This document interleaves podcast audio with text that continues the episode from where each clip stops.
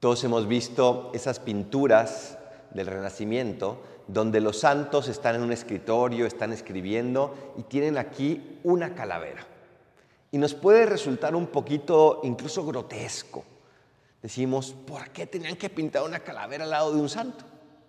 Y es que tiene un mensaje.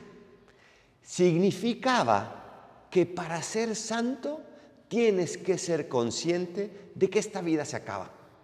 Tienes que tener presente a la muerte todos los días, no como una realidad que nos da miedo, sino como una realidad que da sentido a todo lo que hacemos. Y por eso el día de hoy la primera lectura nos dice, disfruta de tu vida, pásala bien, intenta sacarle jugo a todos los años de tu juventud, pero recuerda que te vas a encontrar con tu Creador, recuerda que Dios te va a juzgar, recuerda a fin de cuentas que algún día esta existencia se va a terminar y entonces todo tendrá sentido o no lo tendrá. Y entonces habremos edificado para la eternidad o no lo habremos hecho. Vivamos de cara a la eternidad, teniendo presente que algún día nos encontraremos con nuestro Creador. Y te voy a decir algo muy hermoso. Vivir así no es vivir con miedo.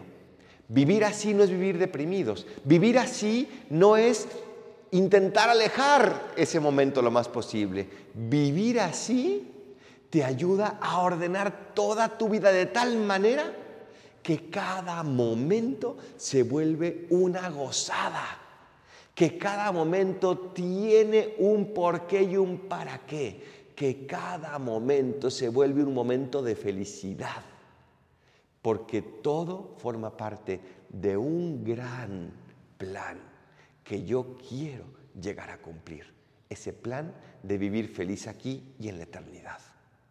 Tengamos como los santos a la muerte presente, no como amenaza, sino como fin para orientar nuestra vida hacia el encuentro con nuestro Creador.